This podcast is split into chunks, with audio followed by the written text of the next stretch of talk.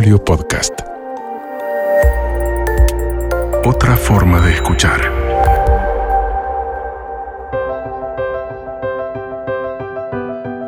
Soy Dominique Sarries. Me dedico a encender, a impulsar, a potenciar la creatividad en organizaciones, empresas, en la enseñanza, en las familias, en la vida de la gente. Estoy feliz de que estemos acá juntos y nada me entusiasma más que tus ideas brillen por el mundo. Arriba ese empoderamiento creativo y a despegar con todo. Despegue Creativo. Segunda temporada. Vivir creativamente. Con Dominique Sarries. Este ciclo es presentado por Mosca. Despierta tu creatividad.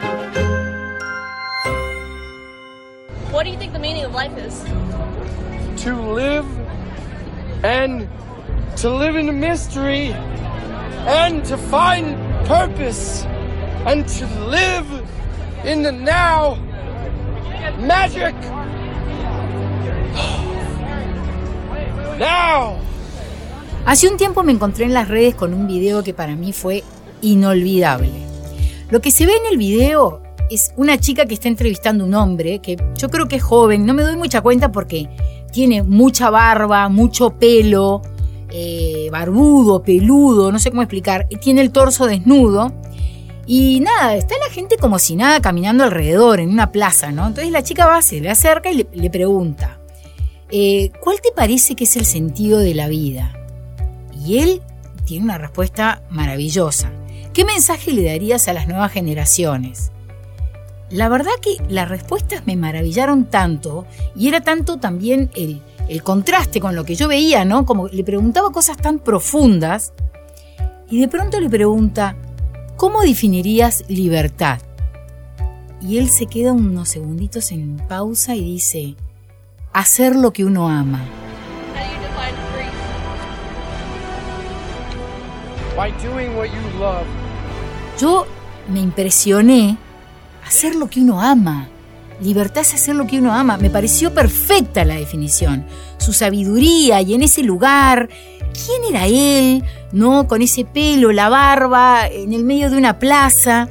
Ustedes imagínense que van caminando, están en una plaza y viene una chica y les dice, con un micrófono le pregunta, ¿cómo definirías libertad? Y que vos tengas la claridad de pensar en un segundo y decir una respuesta así de perfecta. Hacer lo que uno ama. Porque puede haber un sentimiento más libre que despertarte de mañana, hacer lo que amás. A las dos horas estás haciendo lo que amás. A las tres horas seguís haciendo lo que amás. Y mañana te despertás y haces lo que amás. ¿Hay algo más libre que eso? Es, es perfecto. Esa definición, que yo, o sea, me quedó grabada, ¿dónde estaba esa respuesta? Estaba en un hombre, en un joven, en el medio de una plaza, en una persona que quizás no le preguntarías, no lo conoces, ¿no? Una charla que podríamos haber tenido, por ejemplo, íbamos a almorzar algo medio rapidito a la plaza, nos sentábamos, estaba este hombre ahí, le preguntábamos, y hubiese sido una respuesta, o sea, no me lo hubiese olvidado jamás. Entonces hoy quería reflexionar un poco de acerca de dónde buscamos inspiración. ¿Dónde estamos buscando inspiración para crear? Porque si todos buscamos inspiración en el mismo lugar, seguramente encontremos las mismas cosas, las mismas respuestas.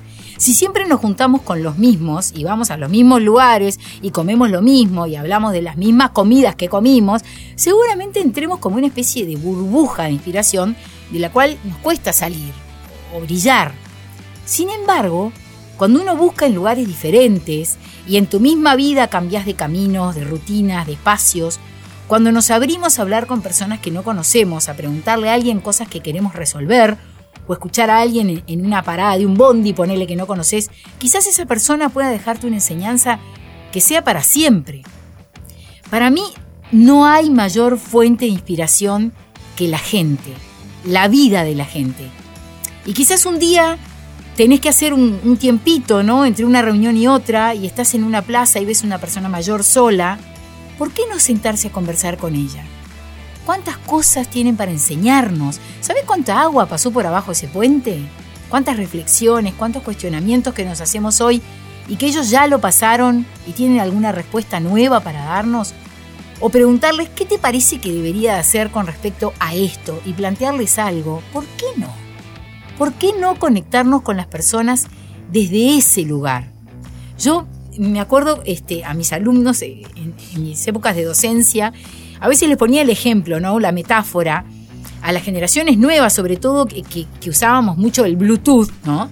En aquel momento era el boom del Bluetooth. Entonces, bueno, me conecto por Bluetooth y pongo este ejemplo porque empezamos a ejercitar esto de que nos conectamos por Bluetooth para compartir cosas, para enviarte algo.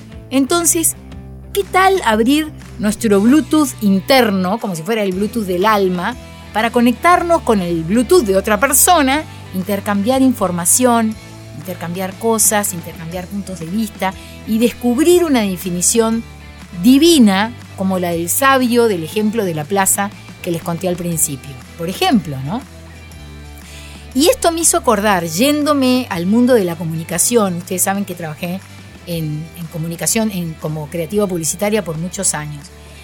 Y siempre pensaba qué importante que es escuchar a la gente, ¿no? Y esto me lo recuerda el primer trabajo que hice en mi carrera, uno de mis primeros trabajos freelance, creo que todavía cursaba la facultad, y me pidieron hacer un trabajo freelance para un alfajor, una campaña publicitaria, una cosa pequeña, ¿no? En aquel momento no eran el boom de todos estos alfajores con envoltorios plateados de colores, triple relleno, doble cobertura, no. Eran, estos eran unos alfajores y la mayoría que venían en un envoltorio transparente, tenían una etiqueta con la marca, dos variedades, una de baño de nieve y la otra baño de chocolate. Eran medianitos, no esos enormes, repletos de dulce de leche, no, eran más chiquitos, medianos, suaves. Bueno, yo soy muy dulcera este, y probaba uno, probaba otro y, y a ver, ¿cuál es el encanto de este alfajor? ¿no? Era como que no le encontraba un gran diferencial. Y hablando con el cliente, él me hacía mucho hincapié en la calidad que él usaba, ¿no? La calidad de su dulce de leche, de, su, de sus ingredientes. Sin embargo, no me cerraba del todo porque, bueno, no, no era el más barato, pero era de los más baratos y, en fin. Yo empecé a recorrer los kioscos, siempre fui muy kiosquera porque soy muy golosinera, entonces tengo muchos amigos kiosqueros. Recorría el kiosco, me compraba y los probaba y hablaba con el kiosquero. ¿Quién, viene? ¿Quién te compra? ¿Más niños? ¿Más grandes? En fin, no me quiero extender mucho en esto porque quiero llegar al punto, ¿no?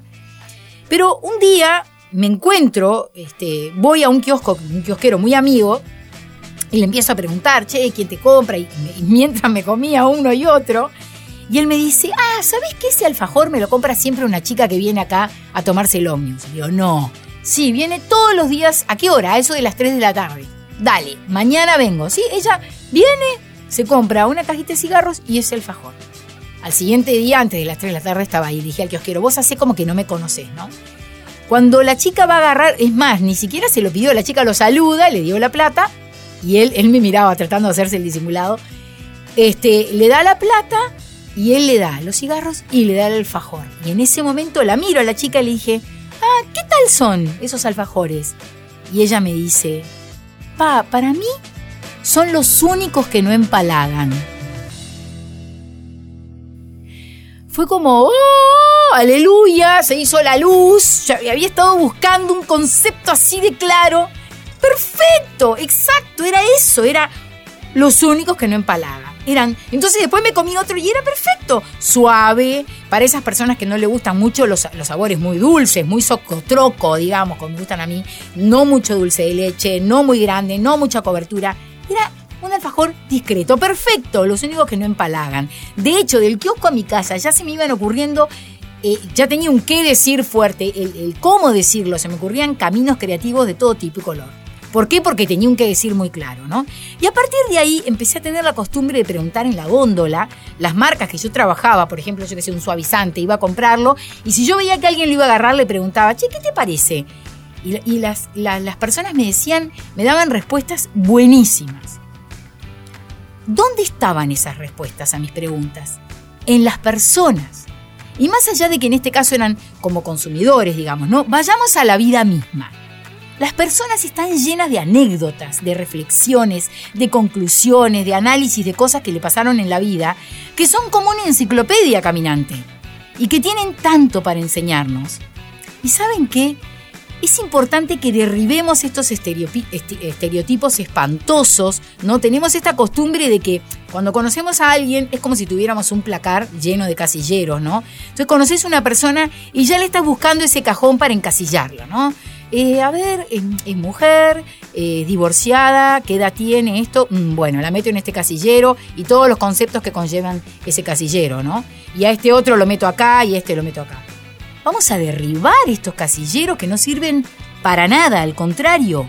Cuanto más derribamos esos casilleros, estos estereotipos, cuanto menos prejuicios tenemos, más abiertos a ideas nuevas estamos, a enlazar cosas que no se nos ocurrían enlazar, conectar, combinar, unir.